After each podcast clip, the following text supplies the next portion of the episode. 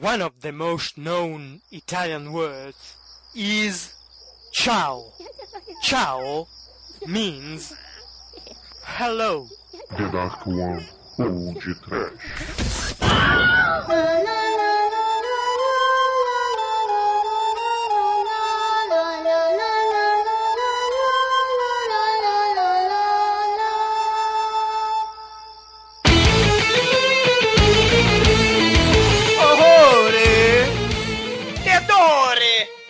Desesperazione! Sofrimento. Panicore!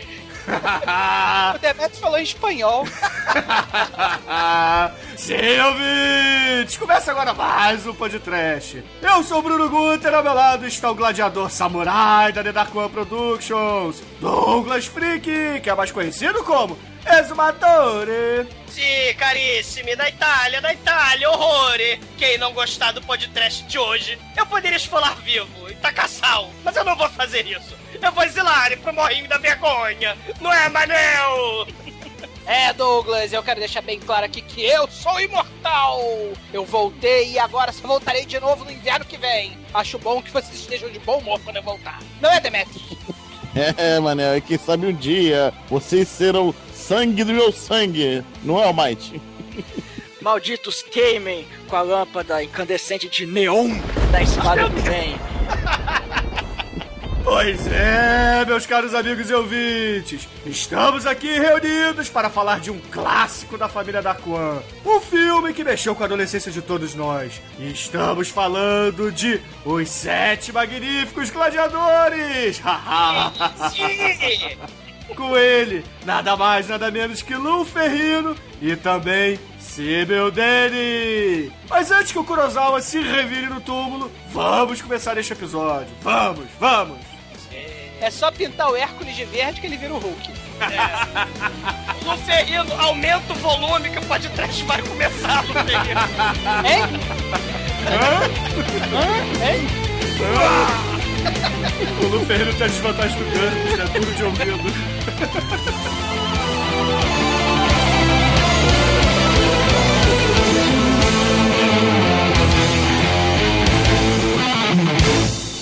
Ai, que coisa linda! No td1p.com, os filmes que a turma gosta.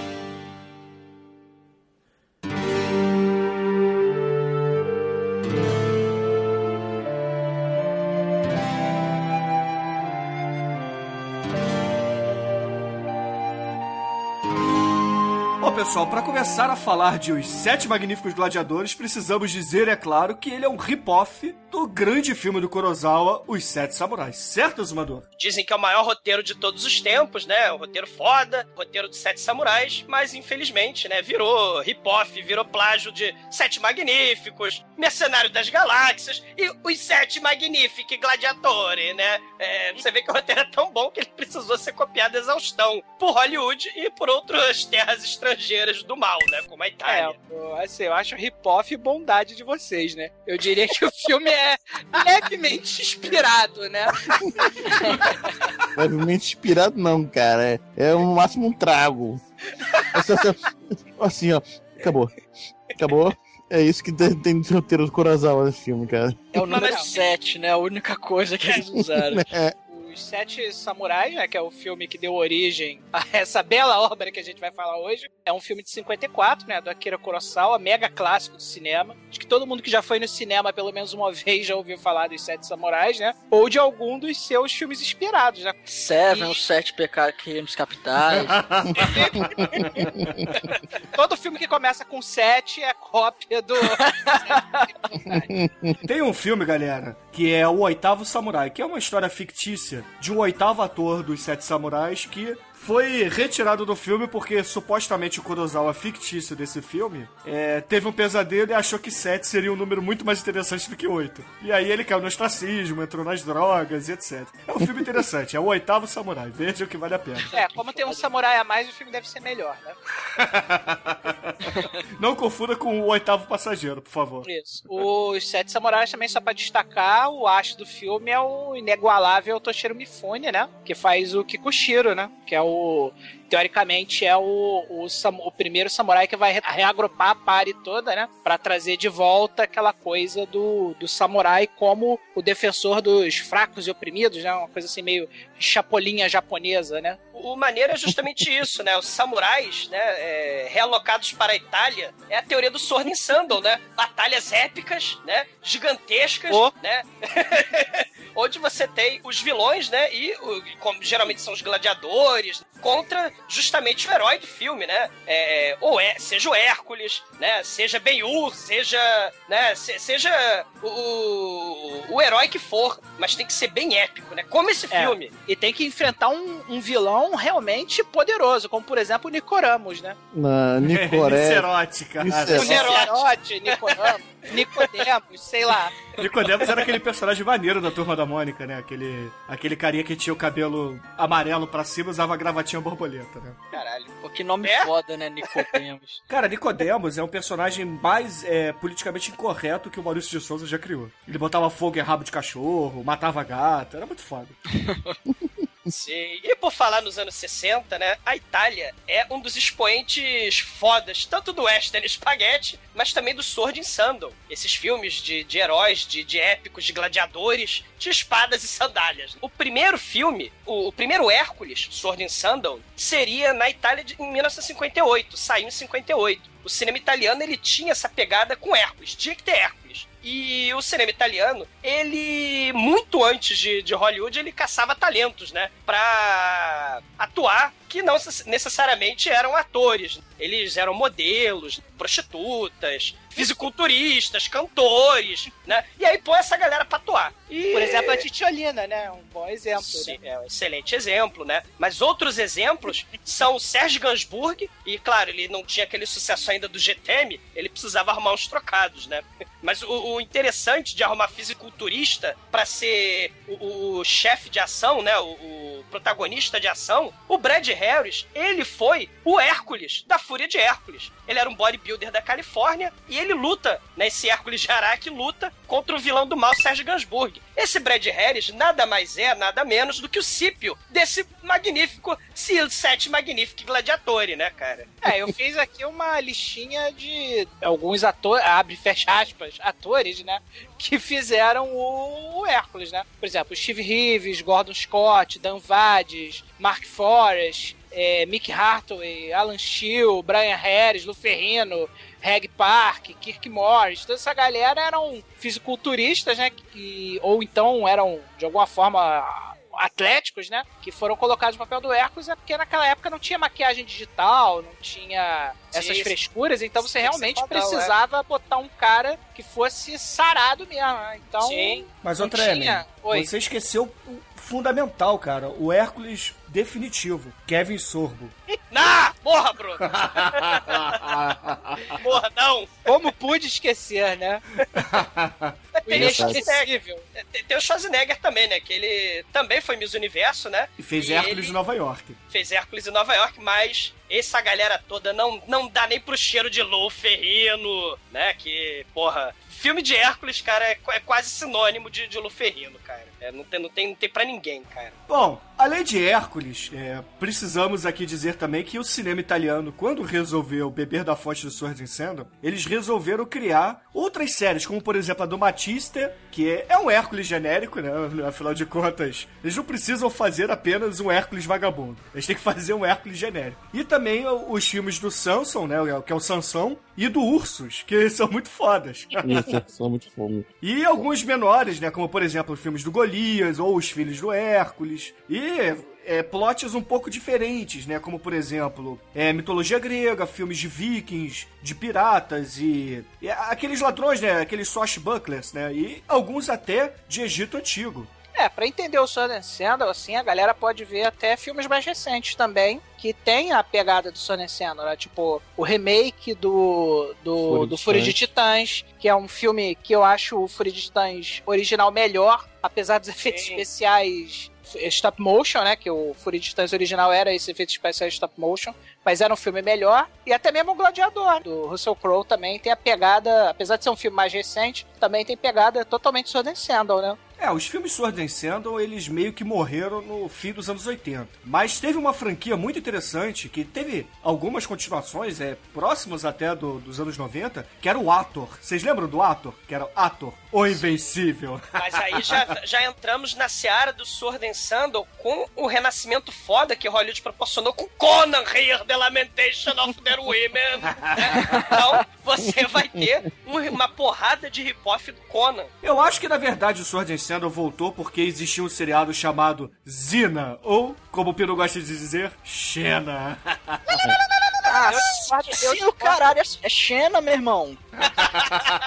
Isso aí é o Marte. Eu discordo de você. O, o, o Sword and Sandal voltou por causa do God of War. Sim, isso Ou no século XXI. Hércules, que era meio que um spin-off da Xena ou vice-versa. Sim, mas nos anos 80, cara, o impacto que Conan proporcionou pra galera, cara, foi algo assim. Até David Carradine, cara, fez Conan com seus 50 anos dando pontapé de sunguinha, cara. Né? Muito bom, Sim, sim, é um troço, né, patético, mas. O, né? o Douglas, o Rogério Deodato, ele fez um filme rip-off do Conan, que é aquele The Barbarians and Company, lembra? Sim, não, tem- cara, de, de, de Conan, cara, você tem até toda Conan com turco, né, cara? Porra, que jeito. É. Você tem o He-Man, cara. É, já que existem dezenas, talvez centenas de filmes bizarros de and Sandal, eu acho que vale a pena aqui cada um falar um que mais gosta pra gente recomendar aos ouvintes, né? Então, rapidamente, Almighty, um and Sandal que você curte. Eu vou citar tanto a série quanto os filmes maravilhosos do Hércules que passou no SBT. Hércules, Hércules contra os Cerberus, Hércules lavando a roupa, Hércules comendo a Xena, enfim. Kevin Sorbo, né? Demetrius, você, and Sandal aí pros ouvintes. O de hoje. Acabou. cara, esse é o melhor de todos. Cara, esse filme tem o melhor vilão de todos os tempos. Cara. Não é Darth Vader, não é Lex Luthor, é o cacete, é o Nicerote, rapaz. muito bom, muito bom. Treme, você. É pra falar um trash ou é pra falar um bom? O que você quiser, cara. Tá, então eu vou falar um trash que pra mim é o Jazão e o Velocino de Ouro. É que bom. tem o gênio viado que fala, sai pra lá, mosquito. vale só por essa cena. Vocês vejam o Jazão e Velocino de Ouro e o gênio gigante, bichona gigante, feito em stop motion, botando o urubu pra longe, falando, sai pra lá, mosquito. É muito foda. Exumador, você, um só. Hércules 87, roteiro de Bruno Matei, né? Ele queria fazer um rip-off do Conan, aí ele juntou Star Wars, Cru, Conan e Hércules, né? Tudo num filme só. Tem nesse filme nosso querido Lou Ferrino, tem Sibyl Dane e tem Brad Harris, a, trilha, a tríade satânica do Sword and Sandal, tá nesse filme onde os deuses do Olimpo moram na Lua. E nosso querido Lou Ferrino luta com o urso, pica o urso pra estratosfera. Estra... Tô até emocionado não se falar estratosfera. Estratosfera. Ele lança o urso pra, estra... pra estratosfera e cria a, a constelação Ursa Maior, cara. É um troço tão patético. Cara, é sério. Ele pega uma pedra, amarra na carruagem dele, do Hércules, e Zune faz marimba da pedra, pula na carruagem e vai pra estratosfera na lua, atrás dos deuses do Olimpo, de marimba de carruagem. E, além disso, esse filme tem o stop motion muito foda, característico, né, dessa, dessa seara de stop motion mal feito, né? E aí os robôs malignos de stop motion mal feito cospem raios cósmicos de fogo mortal, cara. É um filme simplesmente imperdível, porque mistura Star Wars, Conan e deuses do Olimpo morando na lua, na estratosfera! Sim! Ah, por que, que o Monte Olimpo não pode ficar na lua? Qual o problema? É, não sei, a roteira é do Bruno Matei, cara. Briga com ele. E, caríssimos ouvintes, a minha recomendação pra vocês é Simba e os Sete Sarracenos. Ou seja, mais um rip-off dos Sete Samurais, de acordo com o Tremel Mais. Tem sete no número. E o Simba é interpretado por nada mais nada menos do que Gordon Mitchell nesse filme, que é excelente, excelente filme do Simba pra quem curte, né? Dos anos 60, mas ainda assim vale a pena. Bruno, posso fazer uma última menção honrosa aqui? Claro, à vontade. Vou mencionar o Six String Samurai, né? A balada do samurai, que é muito foda também. Que tem samurai no nome, então tá valendo. Aí são só seis, não são sete, cara. Não, na, é, é, na É um verdade são seis, cor, são seis É. cordas da guitarra, mas o samurai É. dá sete, olha só. Sim. Ah, já sei. Então o samurai vai treinar as cordas de guitarra pra lutar e defender a vila, é isso? Mais ou menos pior que mais ou menos isso. Tá mais pra Yojimbo, na verdade, né?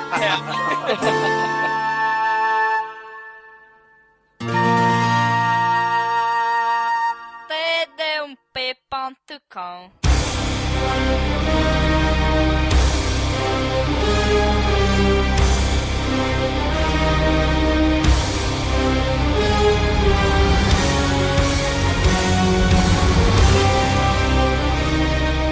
Ano de 1983, Itália. Diretor, Bruno Mattei. Ah, Bruno Mattei. O Bruno Mattei, ele é o MacGyver do cinema italiano. Ele sabe tudo, mas ao mesmo tempo não é especialista em nada. Nada. Ele conseguiu fazer filmes de todos os gêneros possíveis. De comédia pornô a filmes de terror gore, cara. E bota aí no meio Sword and Sandal e etc, cara. Ele é simplesmente um cara genérico demais, cara. Mas ao mesmo tempo muito foda. Eu diria mais, eu diria que ele é o Ed Wood italiano, né? Porque é muito foda. né? Ele faz tanto rip-off, ele com tão pouco talento e orçamento, que é digno desse título, cara. Só de Calígula ele tem dois rip-offs. Peraí, tá? peraí, eu estou tendo, eu estou tendo uma visão do futuro. O Douglas falará sobre ratos, a noite do terror. Sim,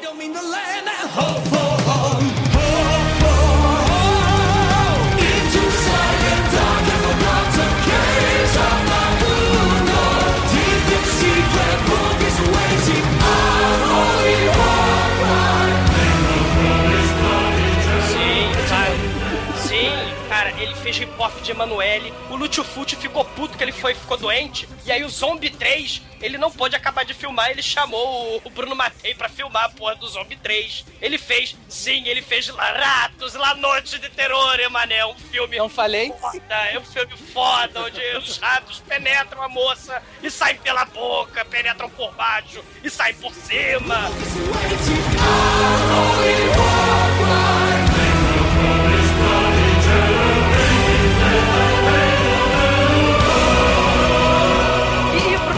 Cara, pra vocês terem uma ideia, tem um filme chamado Robo War, onde ele simplesmente faz rip-off do Predador, faz rip-off do Exterminador do Futuro e faz rip-off do Robocop, porque o pre... que é uma mistura de Predador com Robocop. Sem mencionar outros, como Shocking Dark, que é Aliens mais Terminator, Strike Commando, que é uma espécie de Rambo 2, a missão, Cannibal Ferox 3, que é cópia de, de Predador, né? Só que você substitui o Predador por uma tribo de canibais enfurecidos. E por aí vai, cara. Bruno Matei é o mestre e ele é parte de uma dupla dinâmica muito foda, que é Bruno Matei, o Batman, e Cláudio Fragasso, o Robin.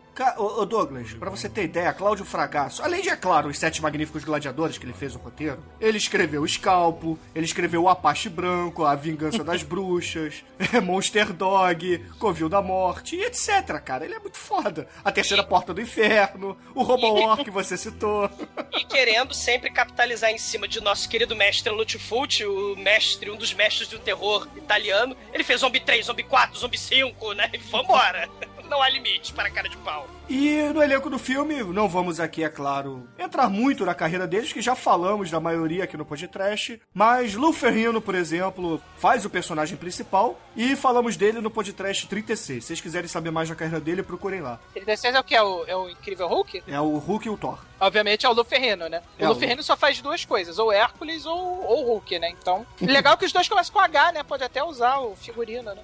Sim. Não, não, é, não é por engano, não é por coincidência, justamente, que nesse filme, o nosso querido herói protagonista Luferrino usa um cinto onde tem a inicial H, só que ele se chama Han, o Sete Magníficos É, ele não se chama Hércules, né? Ele se chama Han, né? Exato. E ainda no elenco temos também Sibyl Danny, que falamos no podcast 26 sobre Mercenário das Galáxias. É, quando a gente coloca Sibyl Danny no, no filme, a gente coloca três atores, né? São dois peitos e Ela e os dois peitos dela.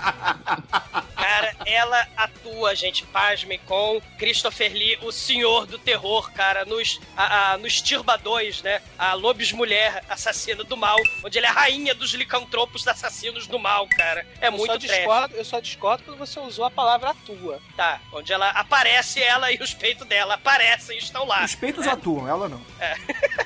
E Brad Harris, é claro, fazendo o Cípio. Brad Harris, pra quem não sabe, foi um dos primeiros Hércules do cinema. Sim. A gente não vai falar nada do Dan Wadis? Cara, fez, ele fez uma coisa e fez muito bem. Nicerote, cara. o melhor vilão de todos os tempos do cinema. Poxa, a gente não vai discorrer sobre a incrível carreira do Dan Wadis, cara? Cara, tá ok, vamos lá, Manel. Discorra sobre a carreira do Dan Wadis. Poxa, mas tem que ser eu? Ué, você que quer, ué, porra. Cara, o Dan Wadis, nosso querido e eterno Nicerote, fez ponta num dos filmes mais fodas do Clint Eastwood, onde estrelam Clint Eastwood, Dan Wadis faz ponta e Clint Eastwood atua ao lado de Orangotango do mal, cara, punho de aço, lutador de rua, cara, imperdível. Muito bom. imperdível. Tá bom, além de pontas em filmes do Clint Eastwood, que ele fez muitos westerns também, o, Dan Wadis, o que mais ele fez na carreira? Além do Nicerote. Nicerote, Rulis, Pois é. Forever. Ele fez o chefe Águia, o chefe Águia Grande no Broncobilly, cara. Vocês não lembraram. ok. Porra, cara, o Isso é Broncobilly é, um- Broncobilly é um filme muito foda, cara. E o chefe Águia Grande, pra mim, é um dos melhores personagens, cara. Era o Dan Wadis. Ah, verdade, verdade. Essa é uma nota que vale a pena comentar. Porra, Vocês acharam que eu ia É. deixar passar, né? É, Mas é, depois vai ser editado e ser cortado, viu? Não, não vou cortar não. O Brocodile merece.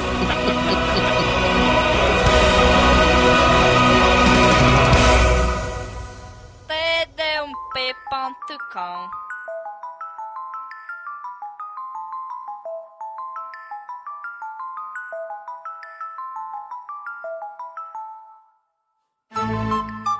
Bom,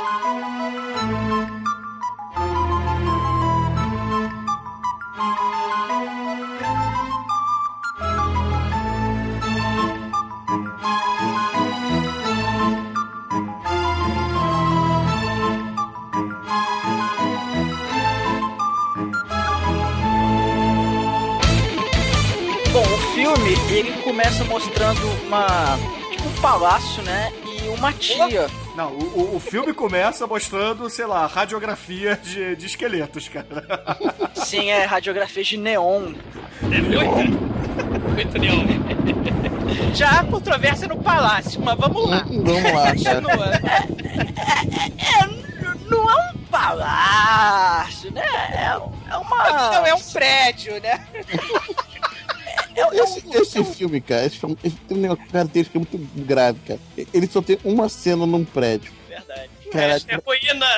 É ruína. Não tem orçamento pra botar um, sei lá, cara, qualquer coisa. Eu vou É, é, eles foram na- nas ruínas que tem espalhadas aí pela Europa e filmaram lá. é, economizaram um pouquinho com, com o cenário e tal, É. né? Um pouquinho. O cenário desse filme é mais ou menos como o cenário de- do Jesus Christ Superstar. Os dois filmes, por não ter orçamento nenhum, resolveram gravar em, em ruínas, em campo aberto, pra economizar nos cenários. né? E realmente o filme parece muito assim, a cenografia inexistente do filme lembra muito a cenografia inexistente do, do Jesus Christ Superstar. A diferença é que no Jesus Christ Superstar eles usam a, a coisa inteligentemente. Nesse filme é mais pura e simples falta de dinheiro mesmo. Cara, a palavra é essa mesmo, economia, cara. Economia no roteiro que você pega, né? O roteiro dos outros, né? Pra fazer. Economia de, de- de figurino. Você tem Homens das Cavernas de peruca muito tosca. Economia de cenário, onde você tem ruínas e por aí vai, né?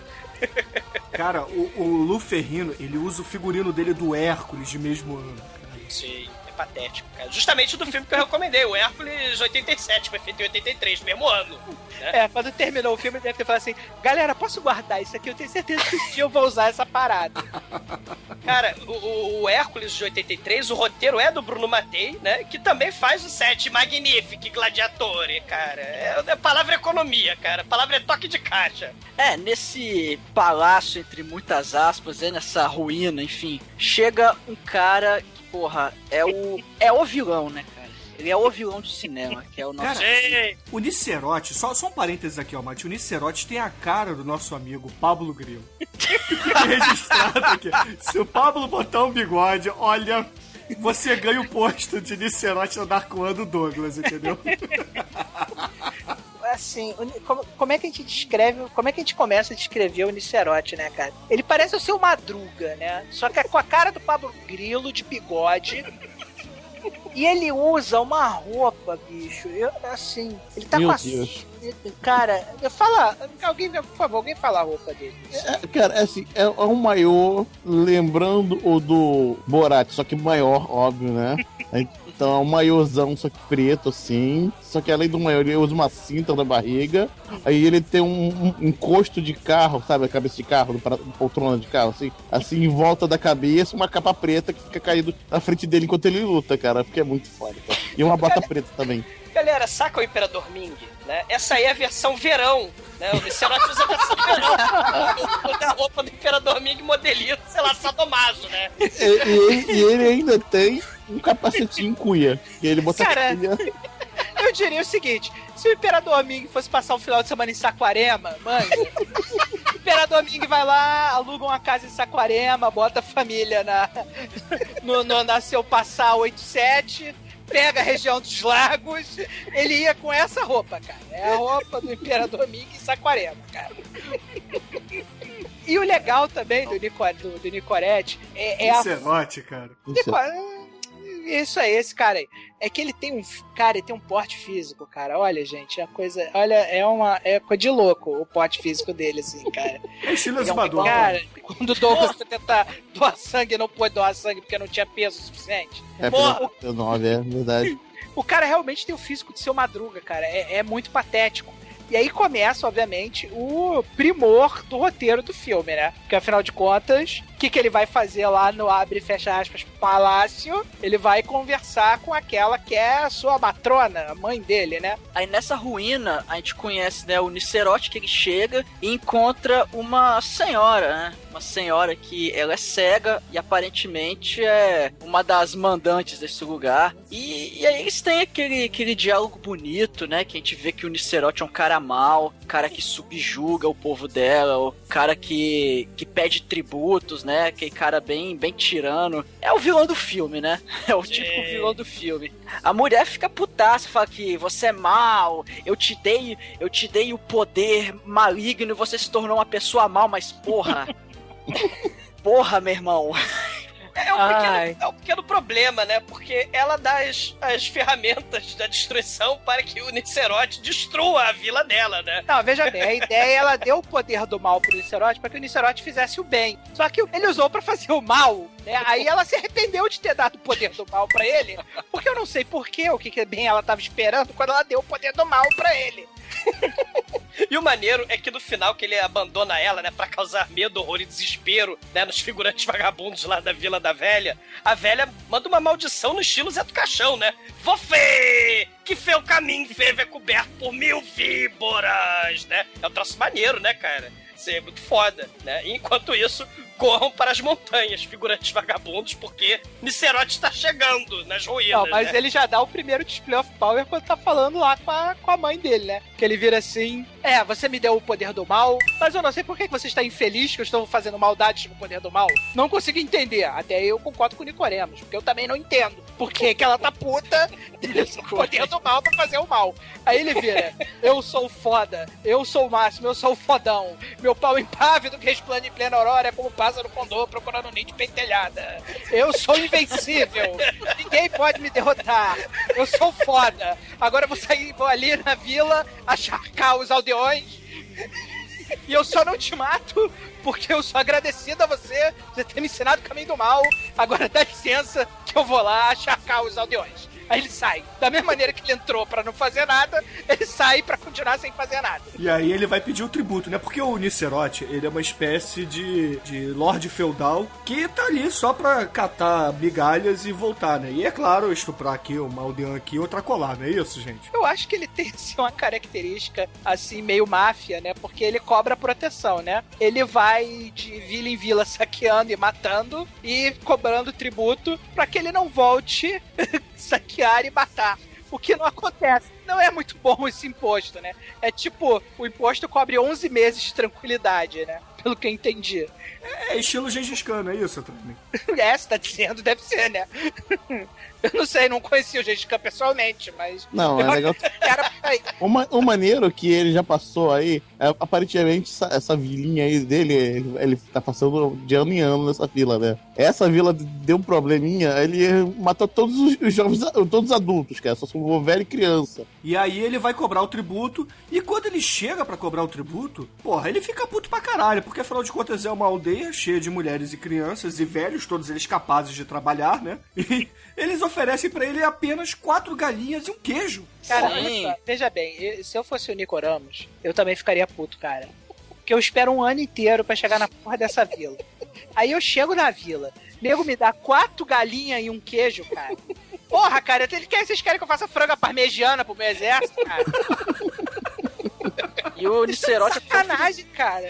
ele, ele é tão filho da puta que ainda a mulher que vai falar com ele, né, que a safra foi ruim e tal, que é só isso que eles produziram, ele ainda vira pra ela e fala assim: É, você podia dar minha virgindade, mas isso você já não tem mais. Aí todo mundo. Da tripudinho da moça, cara. Que sacanagem. Mas é importante, cara, a gente falar do figurino mais vagabundo desses figurantes. Cara, é mais vagabundo que o exército de Branca Leone, cara. É muito ruim. é muito patético, cara. É muito zero orçamento. São vagabundos à deriva nas ruínas, no meio do nada, cara. Viva Bruno Matei, cara, porque é uma pobreza, cara, que Sebastião Salgado é gozar, cara. Cara, eu tenho certeza quando a mulher falou que tinha quatro frangos e um queijo, a galera lá, raquítica lá do, do exército, agora falou, oba, vamos comer frango! Porque os caras não deviam comer nada um tempão, né? Porque batata daquele jeito, cara, e as roupas, bicho, as roupas são muito... Cara, é muito triste, cara, esse filme, ele chega a ser, assim, dá pena, cara, dá pena. É, é- é muito triste, cara, é, é horrível, cara. Imagina a inflação no ovo, cara, eles vão levar as galinhas todas, bicho. A inflação no ovo vai ser uma coisa inacreditável. Não vai, vai ter omelete na vila, vai ser foda. E detalhe, não temos galinha nem cabra naquela porra daquela vila. O queijo veio da onde? Ai, meu Deus! Não tem homem. Ó, a, a gente tem quatro galinhas e um queijo, só que o queijo tá meio podre, tá? Bom, mas aí o, o plano dos aldeões pra tentar acabar com a tirania de Nicerote é o seguinte: eles vão pra frente de um muro pra poderem ser acharcados. É como se fosse PMs dando dura na galerinha saindo do ônibus, né? É, PM dando dura no Bruno, né? É, obrigado por lembrar disso.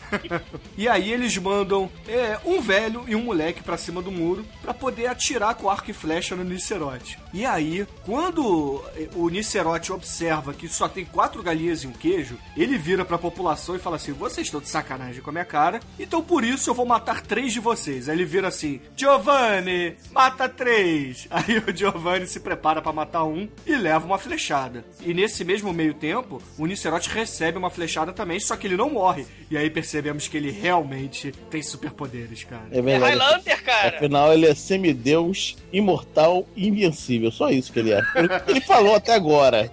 E pirocudo, e pirocudo também. É, eu não sei. Não vi volume no, no, na- no maiô do Borat dele. E aí é claro que, porra, ele vai lá e mata todas as criancinhas da mesma idade da, que atirou a flecha nele. E ele faz o discurso mais estranho e mais foda ao mesmo tempo de todos os tempos. É muito bizarro. O que aconteceu com seus homens aldeões acontecerá com seus filhos, e os filhos dos seus filhos, e os filhos dos seus filhos, se eles existirem. Eu não posso ser destruído por mãos mortais, porque eu sou de vida eterna. E um dia, talvez vocês se tornem o fangue do meu fangue, vocês! ah, Essa frase Cara, é muito foda, cara. Não faz esse- sentido nenhum, cara. Esse filme, esse filme, ele tem a característica que ele tem os diálogos mais insanos. E- e Tem muita fala que não faz absolutamente sentido nenhum. Nenhum. E aí, ele pega suas quatro galinhas, um queijo, assassina as crianças todas da porra da vila e vai embora. né? Cara, aí, ele matou mais gente do que galinha, cara. Dava pra, dava pra alimentar o exército dele mais com, com, os- com as pessoas que ele matou do que com as galinhas que ele levou, cara. Carne humana, yo, sim. Ah, cara, e no final das contas, as camponesas, né, chorando pela morte das criancinhas, né, a velha cega, mãe de Nicerote, né, manda Pandora abrir o cofre sinistro da ruína do mal, né, cara. A ruína da aldeia tem guarda por algum milagre do destino que a gente não entende porquê, mas a espada de Júpiter feita por Hefesto está lá dentro. Né? E aí a, a Pandora pega a espada, né? E Tá lá a, dentro com a mulher que é a guardiã do mal e que passou os poderes do mal pro filho, mas se arrependeu. Não era Isso. isso que ela queria fazer. Isso. E aí a gente descobre que a espada do poder, a espada de Vulcano, é na verdade a espada de Aquiles. E só um homem de grande poder e, e- nobreza, né? Um herói digno é que pode atravessar o coração maligno do filho do mal dela, o Nicerote, né? Mas quem será esse homem? Será que ele está em Roma? Sim. Ela, ela fala, vá pra Roma, procura o imperador, aí depois vocês procuram do imperador aos nobres, do nobre ao povo, do povo ao escravo, ou seja, olha a porra de Roma toda, que uma hora você acha o filho da puta que vai segurar essa porra dessa espada aí, né?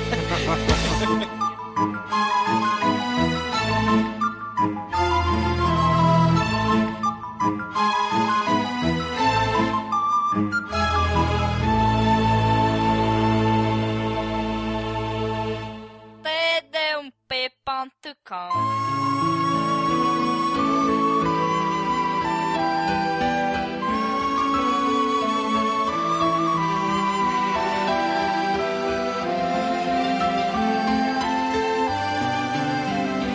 essas mulheres, né, elas vão andando pelas ruínas de Roma, porque por incrível que pareça, todo o cenário desse filme tá em ruína, e aí elas vão, né, pa- é, pra, pra dentro de um túnel em ruína, né, e aparece um, um sujeito, né, que fala com elas assim, É tirando o onda. Fábio Júnior da Itália, cara. Sim, é, o cara é, metido a besta, né, e fala assim, hum, vocês não são mendigas nem piranhas, né, aí a mulher lá, obrigada pelo elogio, né, Aí ela, já que elas estão ali mesmo, ela fala assim, opa, gente, a gente tá procurando um maluco aqui. Detalhe, ele é o primeiro cara que elas topam em obra. Segura essa espada aqui pra ver se você é o campeão que vai derrotar o mal. O cara, claro, por que não? Eu tô aqui mesmo, né? Vai que sou eu, né? Não, o legal é que uma delas vira e fala assim: hum, ele tem um quê de nobreza, não é, minhas amigas? É, nobreza do fudido. É a nobreza de Fábio Júnior, porra. Almighty. Almighty, o que que acontece quando o nosso querido Fábio Júnior de pobre pega a espada, Porra, cara? pegar na espada, beleza, por que não? Cara, quando ele segura a espada, acende uma luz de neon embaixo. Neon! Começa a piscar, ele olha assim, "Pô, que negócio é esse aqui? Aí o- a mão dele começa a queimar, ele começa a gritar de dor e cai no chão. Aparentemente ele morreu, ou algo próximo disso. A vadia olha assim, ah, não era ele não, vambora. E larga o cara lá e mandamos o cara.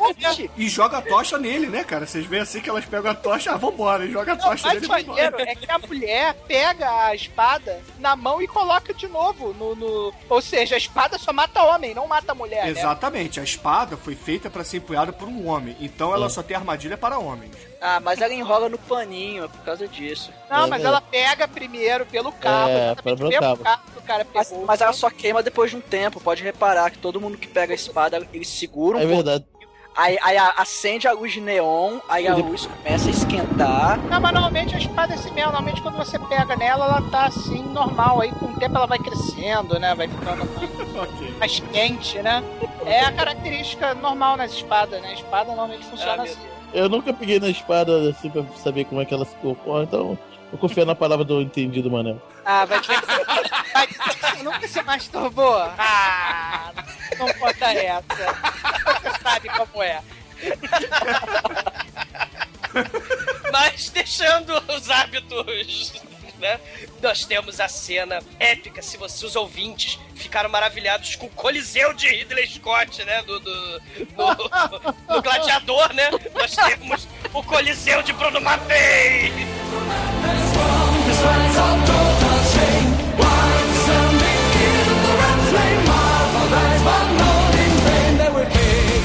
Deslumbrem! Ele tem parede! Antes da gente falar do Coliseu, a gente tem que falar da figura do imperador, né? Que é o Clóvis Pornar em Derby, né? Que ele tá com aquela fantasia de plumas e paetês do verão do verão carioca, né? Ele chega, pe- ele chega perto do Herodes do Jesus Christ Superstar. É, exatamente, ele tá. E o pior de tudo, a roupa dele tem, tem assim umas pedras que parecem pedrinha de aquário coladas, é? É muito ridículo, cara. Ele tá com uma roupa que tem que parecer, transparecer, né? Passar a impressão de que ele é um imperador, rico, milionário. Mas não, são pedrinhas de aquário. É ridículo. Cara, ele lembra o Pilitos Cutos do vídeo de Brian, né, cara? Lembra, lembra mesmo. Não, mas aí o Coliseu, né? Por que, que a gente corta pro Coliseu, caríssimo exumador? Porque, na verdade, o imperador Clovis Bornai resolve fazer de noite a Fórmula Biga, não é? Cara, é a corrida de bigas mais épica, cara. Né? Esqueçam, Benhur, esqueçam, porque vocês estão assistindo o filme épico do Bruno Matei, onde pinta- é, fizeram, né? Uma pista de corrida de areia ali, né? No Coliseu que não tem muro. e aí Lembre-se, botaram dois sujeitos esse- pra correr. esse filme não tem muros. Cara, esse é um filme desmurado, cara. Esse É um, filme, é um filme muito livre, né? Exatamente, cara, com censura livre. Ah, e as, Cara. as bigas, cara, tem quatro carroças com quatro pangaretes no trilho. É um troço tão, porra, digno de pena, né? E, Cara, caralho. esse Coliseu é a parada mais tosca que eu já vi no cinema. Aliás, o conjunto da, da cena é uma das cenas mais toscas do cinema, disparado, cara. É muito tosco, cara. O conjunto de Imperador Clovis Bornai, com Coliseu inexistente, a Fórmula Biga que já perdeu o patrocínio da Globo, aí tá na- já tá no, no- nos finalmente, né? Porque não tem uma pessoa assistindo, né, a Fórmula Biga. É porque não tem É, arquibancada ainda, né, gente?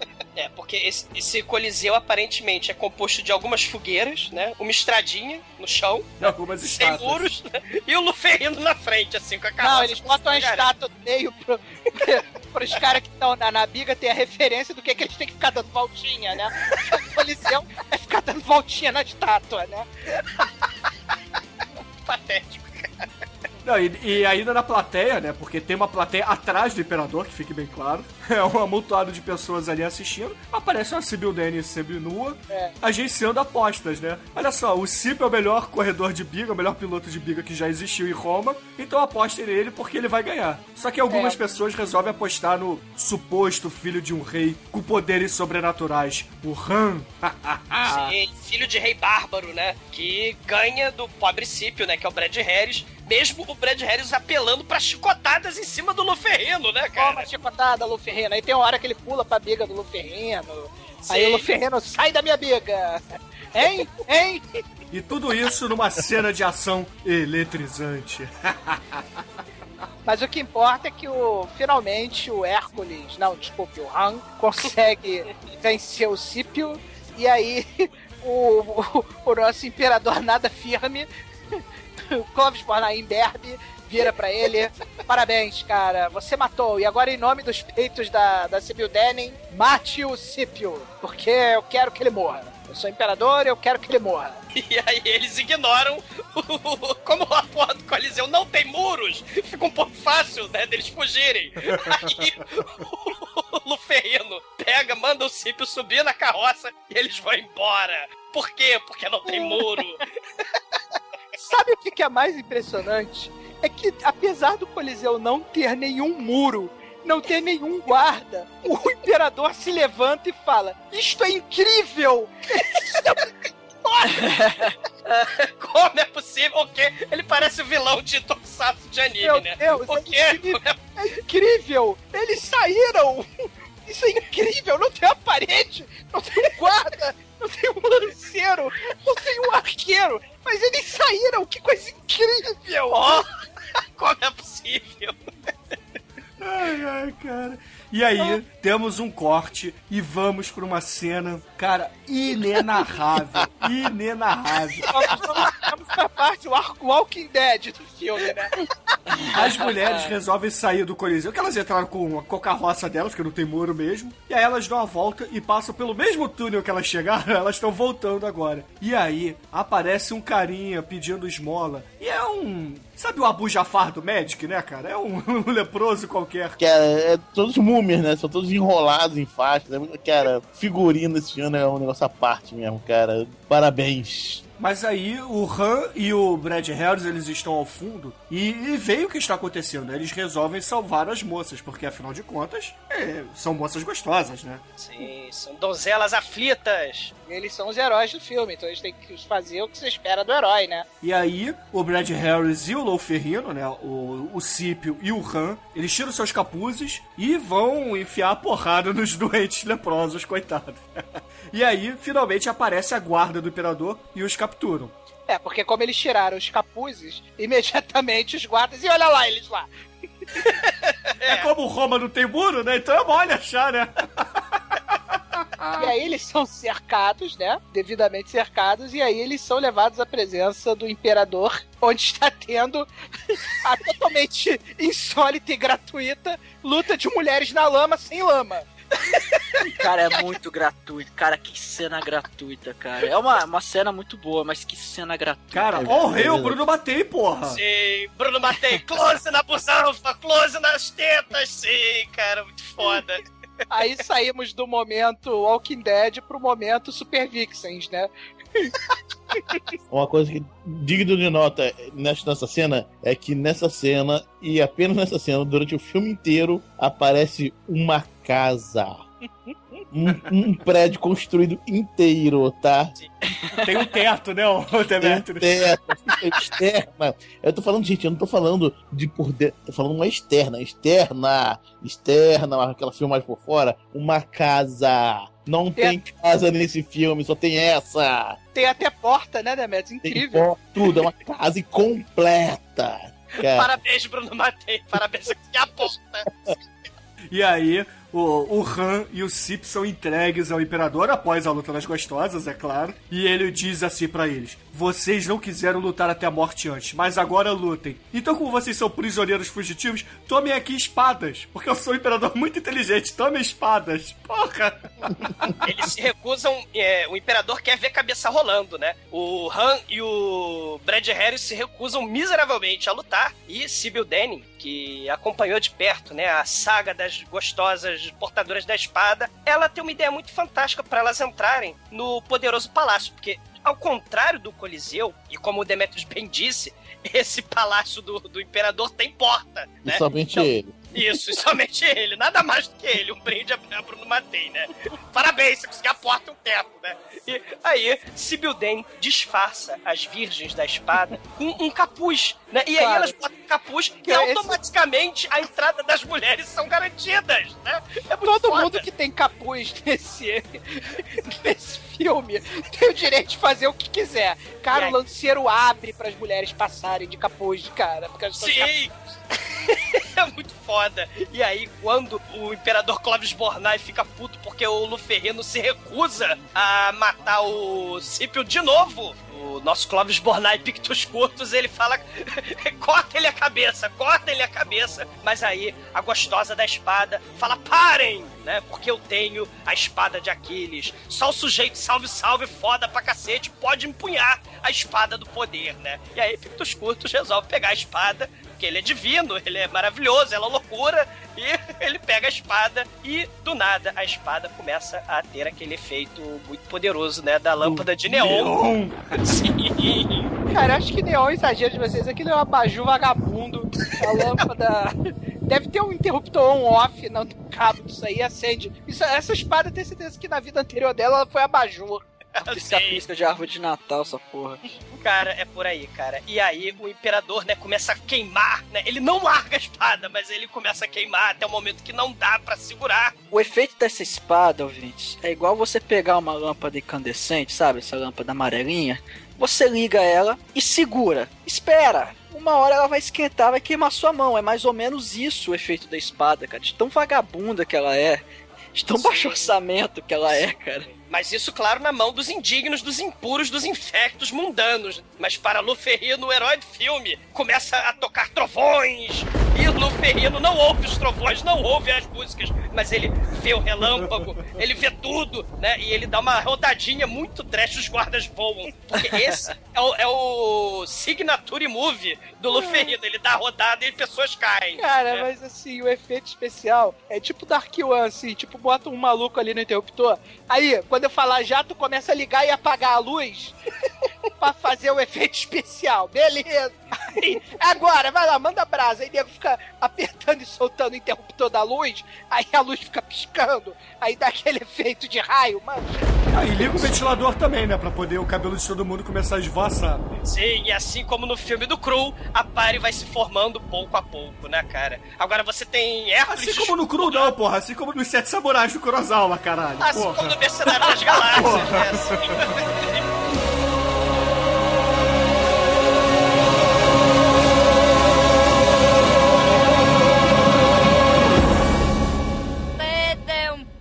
td1p.com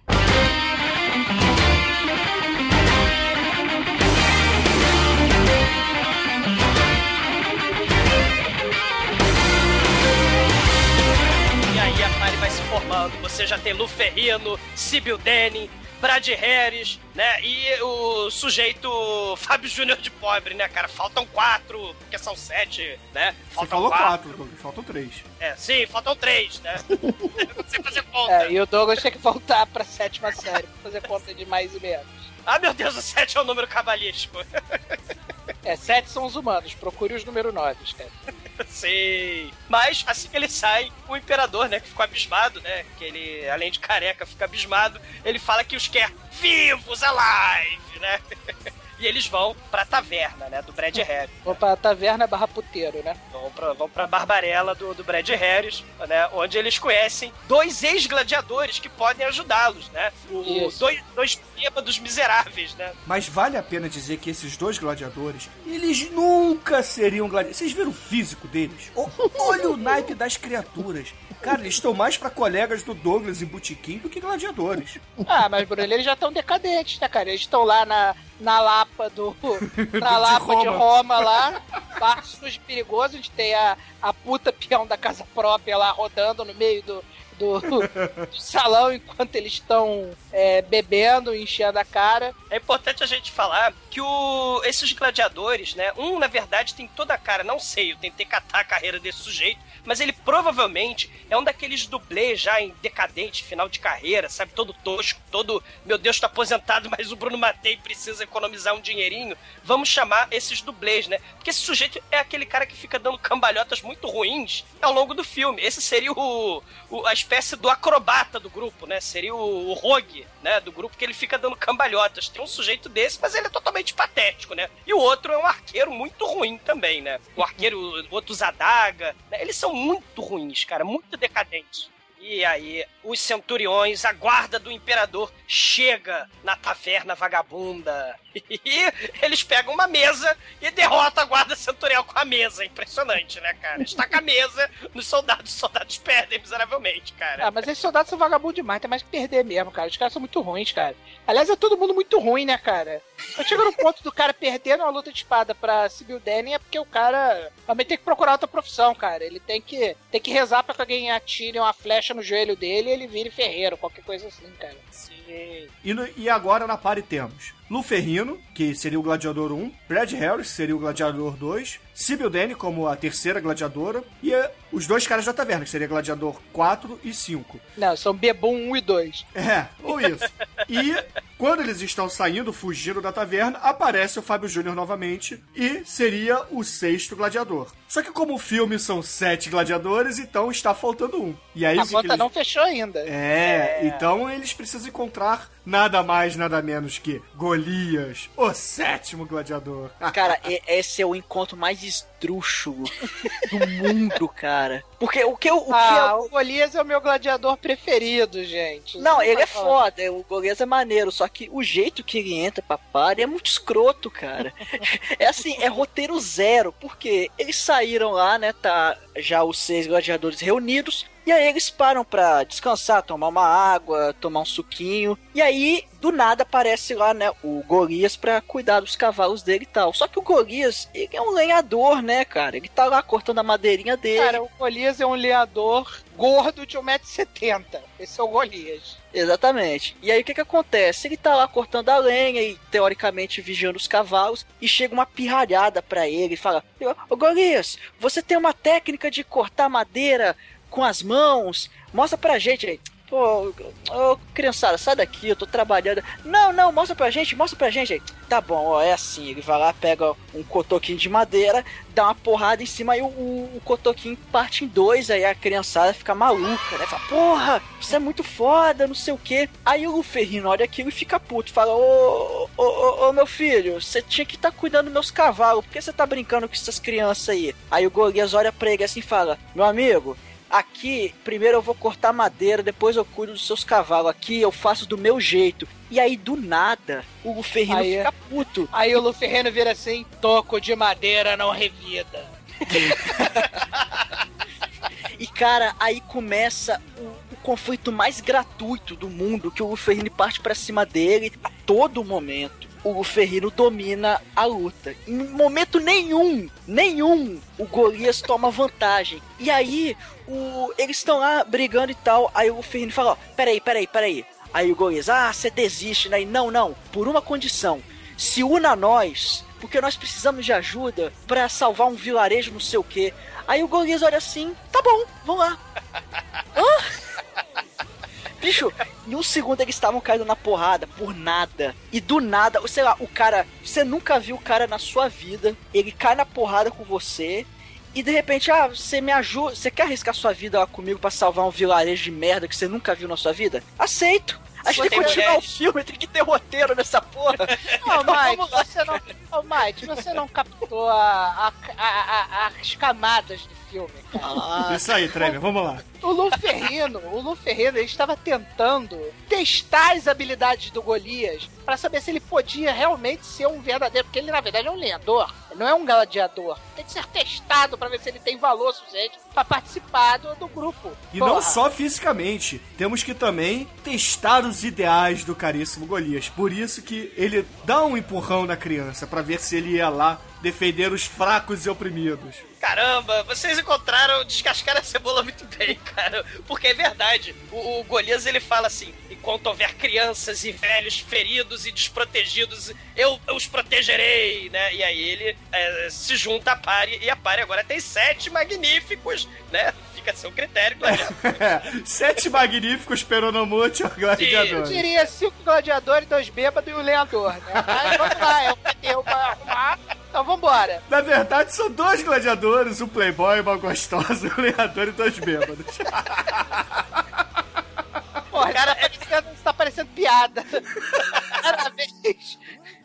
Bar, em um bar, tava dois gladiadores, dois bêbados, uma gostosa. Não, quem, quem peidou? Quem foi que peidou? É muito pior do que o exército de Brancaleone, cara, mas é muito pior, cara. Não tem, não tem como comparar, cara. E enquanto isso, Nicerote tá matando, destruindo, saqueando, pilhando, destruindo e causando medo, horror e desespero na vilinha do lado. Né? Numa outra vila camponesa, ele vai correndo pelas águas do rio, cheio de problema, porque afinal de contas ele tá com o modelito Imperador Ming de verão. Ele, pra correr no rio, ele tá com bota, capa, né? Aquela gola rolê no pescoço, né? E ele precisa matar seus adversários e cuidar, tomar conta do modelito, enquanto ele vai se encharcando, né? É, a muito fala rolê do Drácula, né? Do, do- Sim. Do Bram Stoker, é muito foda. Sim. E a gente descobre nessa cena, depois que ele assassina vários figurantes vagabundos, a gente descobre que Nicerote, além de imortal, é, é, sangue do meu sangue, é, poderoso, pica das galáxias, ele é padre também, né? Ele é casamenteiro. É, porque o amigo vândalo dele assassina um figurante, ele fala, porra, quero pegar a Pandora e comê-la, né? E ele falou, ah, vamos para a cidade da Pandora e da minha mãe, porque eu celebrarei o seu casamento, né? Exatamente. As cidades que ele saqueia, meu Deus do céu. A- a- essa que ele, a última vez que ele passou, deixou umas peles rasgadas e um pouco de vinho. É tudo que ele saqueou, cara. Meu Deus, tem nada, não tem nada, cara. A Roma, Roma tá numa crise foda nessa época. Não, porra, o Nicerote mata todo mundo que pode trabalhar, porra. É verdade, né? Porra, é burrice do Nicerote, cara. O modus operandi dele é muito fraco. Não, porra, burrice nada. Ele tem que manter o respeito, que ele é o melhor vilão de todos os tempos. Cara, eu acho que esse filme se passa mais ou menos é, depois que Nero taca fogo em Roma, né? Porque só tem ruína e não tem nada, não tem porra nenhuma. Então, tipo, tá na época da crise romana, né? deve ser na época lá de Nero, que tocou fogo em Roma. Só pode a ser. explicação, por isso que o Coliseu tá fudido, trem. Eu tô falando, né? tu acha o quê?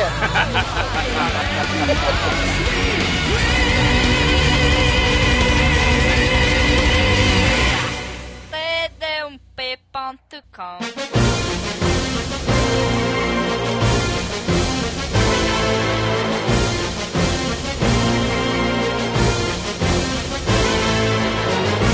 Só que antes de Licerote chegar na vila, nossos sete magníficos, magníficos, hein, gladiadores, eles chegam na vila e a bruxa cega fala: Ó, oh, Luferrino, você é The Chosen One. E aí, o Luferrino resolve fazer, claro, aquelas cenas de treinamento de camponeses covardes para se defenderem da invasão do Nicerote, né? E aí, Nicerote, né? Depois desse- dessa cena de treinamento, né? Clássica, Nicerote chega na vila Clusium, né, cara? E tá lá na frente da vila, Luferrino com a espada de Pandora, a espada de Aquiles ali, né? Na, na, na frente da cidade. Bom, aí Nicerote chega daqui, Astur, eu sou Han. É. O que se faz aqui? Eu vim Han? Na verdade, ele fala assim: Hã? Ah, você é o Han? Hã? Han? Por isso. Han? Ah, Han, você é o Han? Hã? Hã, é homem da primeira base? Hã? Hã, é homem da primeira base? Hã? Aí, ele vai- aí o nosso querido Han encontra-se com o Nicerote, aí o Nicerote, quem é você? É, quem é você, amigo? Eu não sou seu amigo. Hã? Hein? Você meu amigo? Você me chama de amigo, eu nem te conheço, mas eu te conheço, Nicerote. Aí eu. Ah, então Candango, mata ele, manda três candangos. Aí ele saca a espada do poder. Mas, ô Demetrius, é importantíssimo a gente frisar que nessa primeira briga, né? Porque esse é o primeiro combate épico entre Nicerote e o Han. Cara, o Nicerote tem um exército mais bizarro que, que já existiu. Parecem personagens do- de um episódio do Hermes e Renato, cara. Por exemplo, tem os Homens da Caverna de Peruca, sei lá, do... do- é. É igualzinho Hermes e Renato, caralho, cara. Cara, tem um maluco que tá usando uma peruca Lady, tá? Com certeza. É muito bizonho, cara. É muito bizonho. E o legal é que nem o Nicerote, nem o, o Luferrino, Han, sabem lutar porra nenhuma de espada. E aí o Luferrino, no meio da- das lutas de espada dele, ele usa sua habilidade especial de arremessar seres humanos para longe, né? E no meio disso tudo, cara, tem figurante vagabundo correndo pra, pra cá, a Sibyl Dane balançando a espada no meio do nada e matando pessoas, cara. É muito foda, cara. E a cambalhota ridícula do ex-dublê aposentado que saiu da aposentadoria porque Bruno Mateu precisa de mim, então eu vou sair da aposentadoria. E o nosso queridíssimo Golias distribuindo porrada. Assim, tem até a cena clássica, né? Do figurante de, de perucas Lady tá fazendo malabarismo, né? Ele tá com a roupa do Fred Flintstone, perucas Lady tá e uma espada. Ele tá fazendo malabarismo com a espada e ela quase cai no chão. E aí, quando ele começa os dois minutos de malabarismo pra tentar intimidar Golias, Golias vai lá e dá duas porradas de clava na cabeça dele e o sujeito cai miseravelmente. É importante a gente citar, quando a gente fala perucas Lady, a gente tá falando aquelas perucas de mulher dos anos 70, que é claramente peruca de mulher. Eles colocam as perucas nos caras, pros caras parecer bárbaro. Só que fica um negócio assim, tipo bárbaro do Monty Python, manja? Cara, maneiro que parece, sabe o quê? Parece os, os irmãos Rocha, né? Do, do- da Corrida Maluca, né? Sim. Um negócio assim, né, cara? Por aí, cara. E de forma misteriosa, a luta épica de figurante vagabundo do Han e do, e do Nicerote também dessas figurantes vagabundo. O Luferrino Han vence o combate, cara. E eles começam a comemorar enquanto os figurantes vagabundos do Nicerote saem pela direita, cara. É muito patético, cara. É Cara, muito patético. é, cara, começa a comemoração mais patética de todos os tempos, que vê uns velhinhos esfomeados assim, segurando uns pedacinhos de pau. Vencemos! Vencemos! Caralho, só faltava nego puxar as cadeiras de plástico e fazer um pagode no meio, cara. Porque o negócio tá muito ruim, cara. Muito ruim, cara. E o maneiro é que, assim, eles são mentirosos do cacete, né? Esses camponeses. Porque a dança da vitória, a festa da vitória, tem de tudo. Tem frango, fruta, um monte de coisa foda. Né? Eles mentiram, só negaram o imposto do Nicerote claramente ali, né? Ah, é uma putaria. É uma verdadeira Sodoma e Gomorra. E no final das contas, Nicerote, de forma sorrateira e traiçoeira, ele invade as ruínas, porque também, afinal de contas, são ruínas, não tem muro, não tem parede, né? Ele invade e. Só que agora ele tá com um modelinho, um modelito muito foda, né? O modelito Imperador Ming, versão gala. tá com a touca muito foda. Caralho, cara, é muito bom, cara. É legal que ele vai lá, né, e tal, numa ruína qualquer, né? Aí, aí a, mãe, a mãe dele tá passeando com a acompanhante dela, dela, né? Aí a acompanhante é agarrada e ele vai falar com a mãe, né? Mata a mãe. E vai ser, realiza o seu plano diabólico de vingança. Cara, ele, quer- ele, ele depois de assassinar, né? Porque a mulher, a velhinha, né, falou: Eu tô cega por tua causa, você nasceu, me deixou cega. Sei lá, né? Ele foi parido pela orelha, não sei, né, dela. Porque eu fiquei cega porque eu te pari, né? Maldito. E aí ele mata a própria mãe. E enquanto os heróis estão lá. Cara, vai ver o ser do mal é parido pelos olhos, né? De repente ela chorou ele, sei lá. Exato. Chorou o Nicorama. Eu também choraria se eu tivesse um filho tipo Nicorama. Só que agora a gente já tá na xepa de festa. Saca a de festa? Aquela porra se tocando música vagabunda de final de festa, gente bêbada caindo, né, pelos cantos, e tem uma cena inacreditável. Tem a camponesa bêbada com uma tocha na mão, dançando sozinha pra lá e pra cá. É muito foda. E Nicerote, claro, ataca de noite, né, cara? Ataca de noite e os sete magníficos gladiadores percebem que Nicerote atacou e eles vão pra vila. Porque eles estão lá no, nas ruínas do outro canto da festa, né? E eles vão pra vila e, do nada, as luzes, né? As tochas se acendem e eles percebem que Pandora e toda a vila foi feita de refém. E Nicerote chega magnânimo, né? Que no Imperador Ming e fala que o povo da vila está do meu lado, né? Nicerote, o magnífico, né? E ele acaba de dar, ele acaba de ter a ideia brilhante. Plano perfeito de vilão, cara. É muito Cara, foda. Ninguém, nenhum vilão de nenhum filme jamais ousou fazer o que Nicerote faz nesse momento. Cara, é- Cara, É um castigo muito cruel. É muito cara, é cruel, o, me- cara. o pior castigo já visto no cinema, cara. nem Jogos Mortais, nem Seven. Não tem nada disso, cara. É realmente a vingança mais cruel que eu já vi, cara. É, é muito cruel, cara. Ele chega assim, ah, ah, bom, agora que eles não, não precisam de vocês, vocês estão derrotados. Então, eu não vou matar vocês. Poderia, mas não vou. Não vou. Sabe que você tá vendo aquele morrinho ali, ali, ali do lado, aquele morrinho ali, ó. Vocês vão passar aquele morrinho ali, e lá vocês terão suas armas entregues de volta e viverão pra sempre com a sua vergonha. Ah, meu Deus! Poderia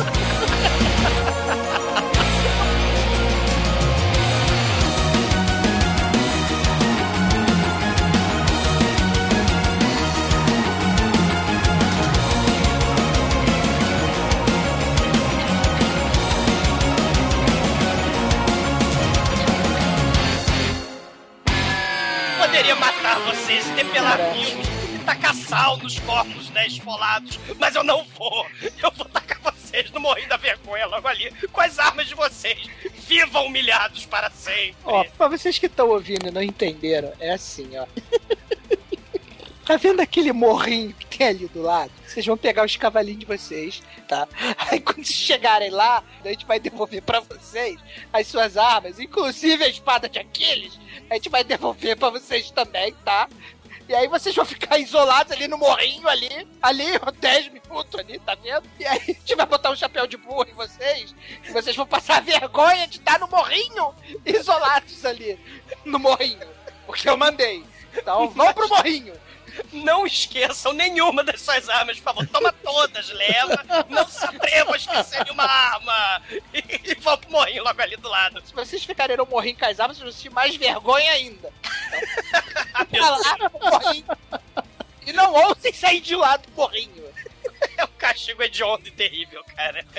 Fora que termina esse castigo com a risada do mal, né? Do vilão, claro. É né? verdade, né? Aí o- o segundo em comando faz o que foi mandado, né? Leva eles lá todos cabiba- cabisbaixos, né? Lá, entrega as armas pra ele, dá aquela risada e vai embora. Aí um aí eles ó, olha, se olham entre si e voltam pra, pra porrada. Claro, pra- Não, mas, mas antes, galera, a Sibyl Danny, né? Ela trocou o modelito de oncinha dela e ela tá desolada. Ela chega e fala assim: Isso nunca me aconteceu antes. Que terrível, eu tô, eu tô exilada no De banho da tanta vergonha. Eu fui exilado para morrinho da vergonha. Olha que vergonha! E Luferrino, exatamente, né? O que o Demetrius falou. Luferrino Han, né? Quer voltar pra, pra cidade. E aí ela fala o quê? Depois deles nos exilarem! que coisa horrível! Quer que eles nos exilem pra cá de novo pra gente passar mais vergonha ainda? Eu não aguento, é muita vergonha. E aí eles voltam, né, cara? Puta que o pariu, cara. É a vingança! É óbvio que eles voltam, cara. Porra. Porra, Nicoramos, Nicodemos, sei lá. Que merda de castigo é esse que você inventou, cara? Porra. Você vai, vai botar um chapéu de burro no Hércules e vai achar que ele não vai voltar, caralho. É, cara, todo gênio, né? O plano perfeito do vilão falhou, né? Mas todo gênio tem seus momentos de falha, porque afinal de contas, o filme vilão tem que perder, né? Infelizmente, né, cara? Cara, o, o Nicoramos é realmente a definição do vilão megalomaníaco, né, cara? Porque, caralho, vão ali, pra lá. Senta lá e pensa no que vocês fizeram. Vai! Aí pensa bem no que vocês fizeram. Quando vocês tiverem pensado bem, vocês voltam. Parece castigo, parece Super Nene. Quando você pega a criança e coloca ela sentada no banquinho. E agora você vai ficar no banquinho pensando o que você fez depois voltar e pedir desculpa pra mamãe.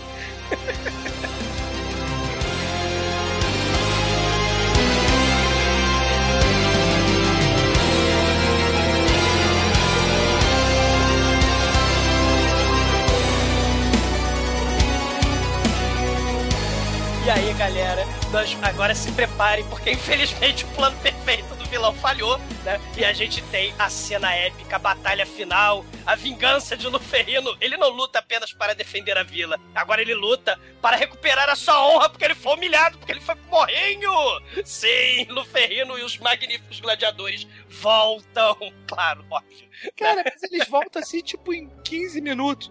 Eles sentam o rabo no morrinho e falam: É, tá com vergonha à toa. Pô, então vamos voltar, né, pra recuperar nossa honra? Vamos! Aí eles voltam. Ô, Almighty, como é que é a cena épica, o clímax do filme? Como? Pô, tem um cara, tem uma verdadeira suruba no campo de batalha. É, é, é- cara, é uma batalha tão escrota, velho. Pra variar, a batalha ocorre numa ruína, porque não existe prédio inteiro nessa porra desse filme. Como o Demetrius bem disse, tem um prédio inteiro, o resto é tudo ruína.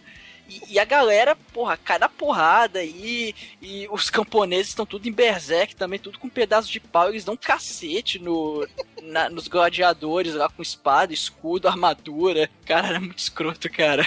Ah, e, e começa a morrer, né? Infelizmente, seguindo o magnífico roteiro do, do, do Sete Samurais, né? Do filme do Kurosawa, o, o Nicerote começa, né? A, promover razia, né? Destruição um a um dos magníficos gladiadores, né? A gente perde um monte de gente aí, né? Pra onde o Nicerote tá passando, você tem um gladiador, ele vai lá e passa, passa o ferro, né? Aí É. ele mostra o, é o poder. E agora, se preparem para o duelo épico de espadas. São os dois titãs da luta de espadas, né? Nosso querido Lu Ferreiro com a espada do Oh. poder e Nicerote com o seu modelito, o Imperador Ming de verão. Eles se encontram e se digladiam até a morte. Só um vai escapar vivo. Quem será, galera? Quem será? Cara, que batalha, bicho. Ouvinte, você que está nos ouvindo, quem você aposta? Quem você acha que vai ganhar? O Luferrino ou o Nicerote? Vamos lá. O que, que vocês acham? O, o- o pior, cara, o pior é o desfecho dessa luta. A super espada poderosa de Hefesto, né? Quebra até a espada do nosso querido Nicerote, né? Nicerote bravamente tenta dar um soco no Hank e torce o braço dele.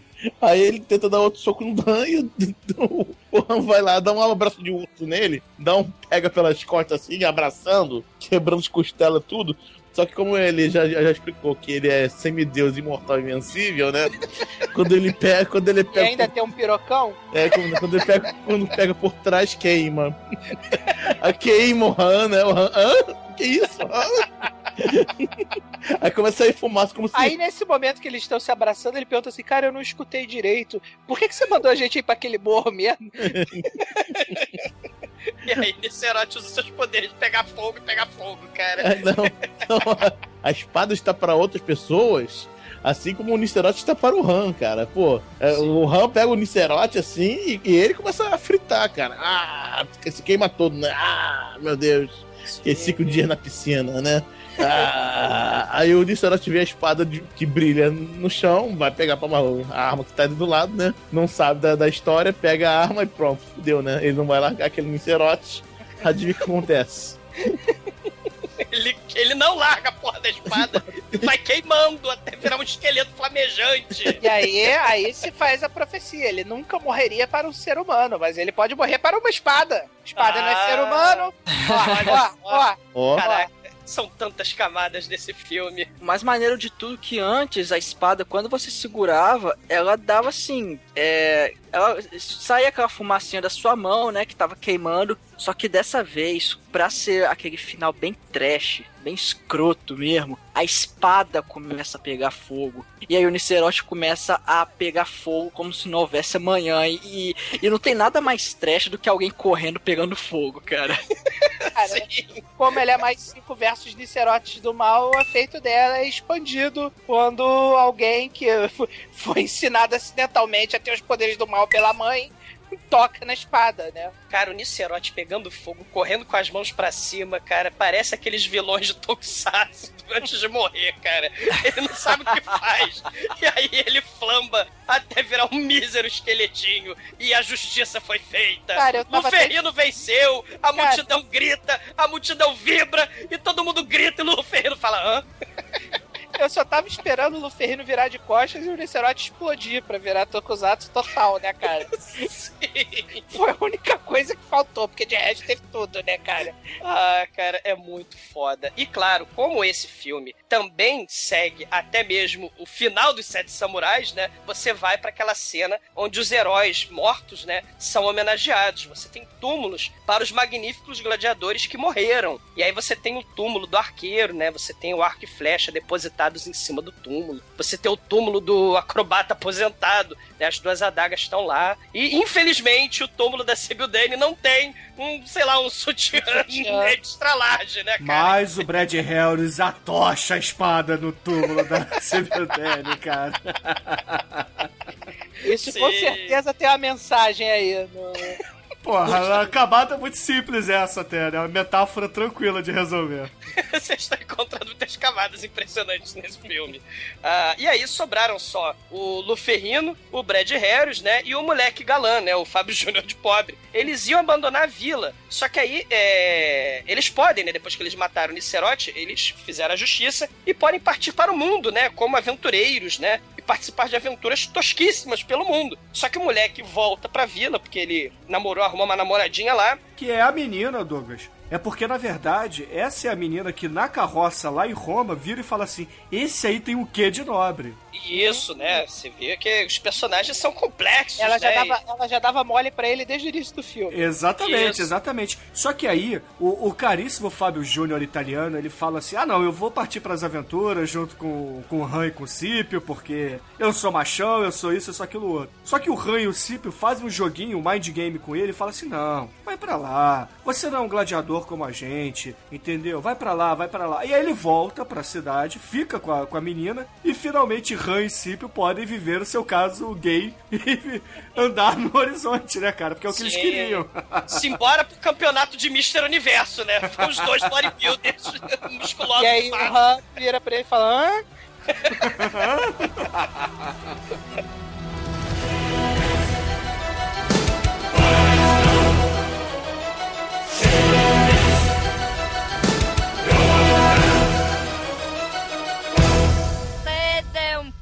td1p.com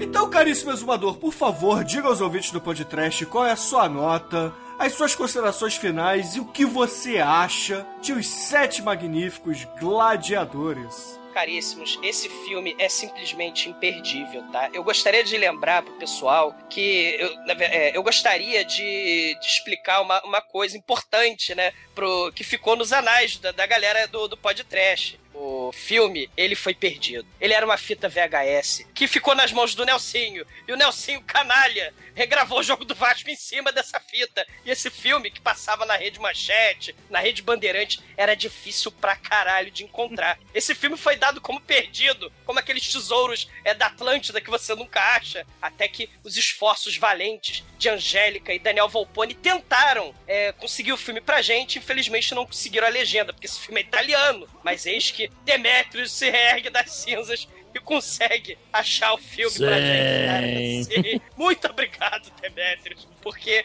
esse filme não veio somente com é, legenda, com seu ruído e chiado tosco de VHS que a gente ama, mas ele veio com as propagandas imperdíveis da América Video, cara, onde os filmes pegam fogo. Né? E é muito foda, né?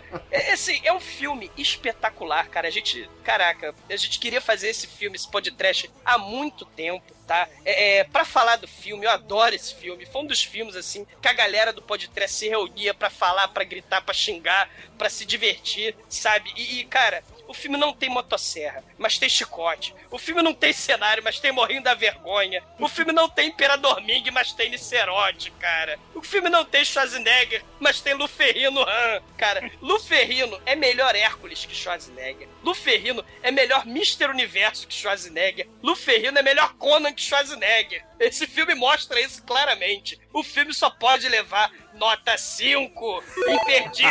Ah, muito não bem. percam. Foda. Muito bem, muito bem, muito bem. E você, caríssimo Tremen, qual é a sua nota, suas impressões e, claro, o que você acha de Os Sete Magníficos Gladiadores? É, o que dizer depois dessa belíssima ode que o Douglas fez ao filme, que ele simplesmente falou tudo que havia pra falar, né? É um filme onde nós temos um herói marcante, onde o meu sonho era que a gente fizesse uma refilmagem desse filme para que a gente pudesse botar o Douglas de sunguinha preta e capa do Drácula no meio da praia de Copacabana, para que a gente Nunca. pudesse fazer a nossa refilmagem de Os Sete Magníficos Gladiadores. Ah, mas agora a gente pode fazer chamar o Pablo Grilo.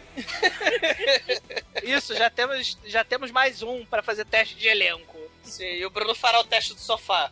É um filme que tem de tudo que o. Cara, você quer entender o que é o trash, o que é um filme. O que é verdadeiramente um filme trash, realmente você tem que assistir esse filme, porque esse filme demonstra o que é trash, cara. Isso é uma, esse filme é uma aula do, do trash.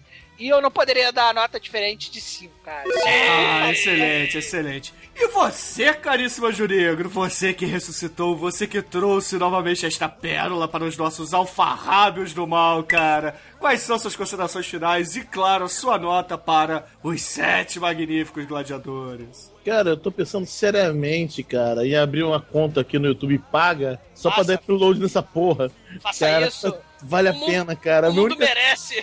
Exatamente, cara, para as pessoas verem, cara, que obra-prima do horror, cara, do, do, do, do mal feito, cara. Esse é um dos filmes mais mal feitos que eu já vi na minha vida. Não tem uma. Não é que não tem um mau cenário, não tem.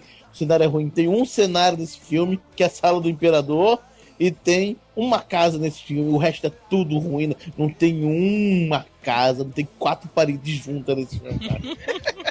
Olha só, cara, esse filme é bom demais. Aí, como se isso não fosse suficiente, tem o melhor vilão com a melhor punição pra todo, todos os tempos. Qualquer filme que vocês vão ver, nenhum vilão vai aplicar essa punição novamente, cara. Que é a, a desonra, cara. Olha só, cara, a desonra. Vocês estão desonrados, cara. Enfim, cara, esse filme é foda, cara. O, o figurino arrebenta com a sua, sua mente, né, cara? Enfim, ó, apesar de não ter faísca saindo do teto, esse filme é 5. Ah, excelente, excelente, excelente. Cara, ele não tem faíscas caindo do teto, mas ele tem perucas de leite. Cara, isso compensa, cara. Ah, Mas diga uma coisa, só não tem faíscas caindo do teto porque nenhuma casa tem teto pra cair faísca, cara. Exatamente, isso não cairia. Com certeza. Excelente, excelente. E agora, caríssimo Almighty, você como o mais novo integrante aqui da galera, o que, que você achou quando você assistiu esse filme? E claro, conte-nos a sua nota para Os Sete Magníficos Gladiadores. O filme é uma completa de uma merda, cara. cara, o filme.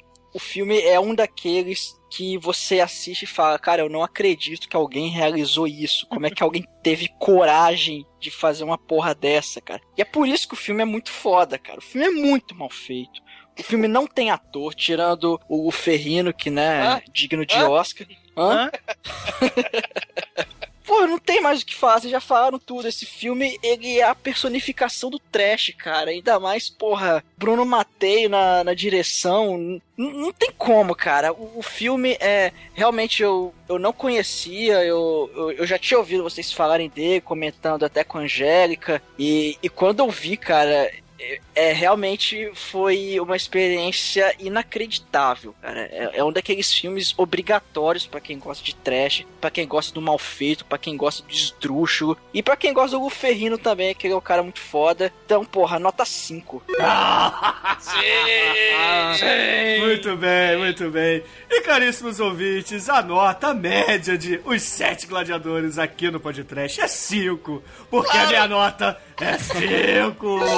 Ah, um brinde a Bruno Matei, cara. Cara, é bom Vocês demais. disseram tudo, meus amigos. Lu Ferrino é foda. Sibyl Dane e, e- e seus dois biquinhos amestrados são fodas, cara. Porra, o vilão do filme só não é o melhor vilão do cinema, porque afinal de contas temos Darth Vader. Então. Cara, mas ele é o. Darth Vader da Etiópia, cara. Por mais que não tenham faíscas caindo do teto, nós temos faíscas saindo da espada, cara. Isso é muito bom também. então não tem mais o que dizer. Vocês falaram tudo. Os Sete Magníficos Gladiadores é um filme, é, é, assim, indispensável pra qualquer amante do trash. Se vocês curtem o filme trash e nunca assistiram esse filme, parem tudo agora, agora e vejam esse filme. Vejam porque vocês não se arrependerão. Mas com tudo isso dito, Anjo Negro, por favor, diga aos ouvintes qual é a música que vamos usar para encerrar este podcast que tanto queríamos gravar. Vamos de gladiador com asa de águia. Puta que pariu! Puta merda. Não, velho. Bom, caríssimos ouvintes, fiquem aí com Asa de Águia, Gladiador e até a semana que vem. E o Ferrino agradeça porque o senhor é surdo. Hã? Só isso. É. Hã?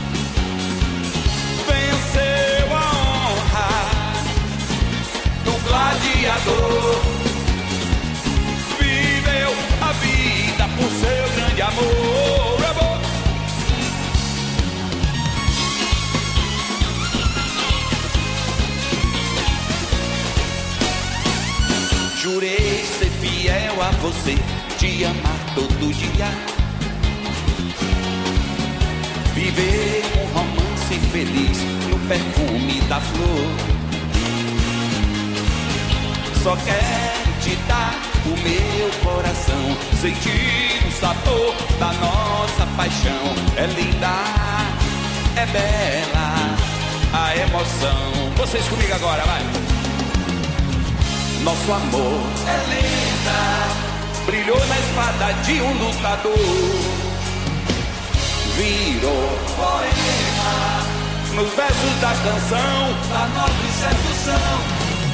Venceu a honra do gladiador. A vida por seu grande amor. Venceu a honra do gladiador. Viveu a vida por seu grande amor. Eu tô feliz. Tô feliz, tô legal. Tô de bem com a vida, amor. Tô feliz, tô legal. Tô de bem com a vida. Levante as espadas, guerreiros.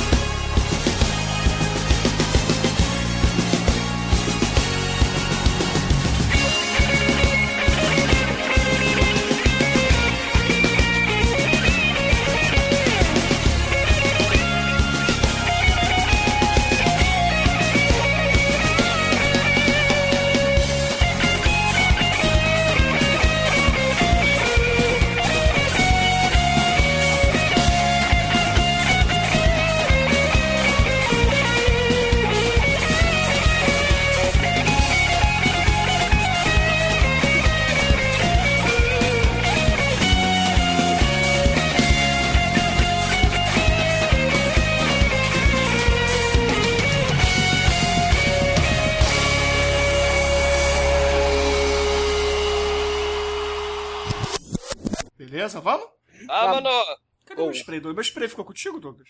Defende seu rabo enquanto você dormia no ônibus, tobogã. Não foi tobogã porra nenhuma, tá? Foi, Tobogã. foi show de bola o ônibus, tá? Nem vendo. Se o Bruno gostou ou não, eu não sei, mas pelo menos o cu dele deve estar bem mais cheiroso, né? Ah, cara, que bom que sumiu essa porra desse spray, cara. Ele não Cara, fez é- isso antes da palestra? Ah, meu spray. Puta que pariu, cara. Ah, spray de garganta, jumento perdido e mulher feia, só quem procura é o dono, Bruno. Vambora. Manel Vamos lá. filósofo.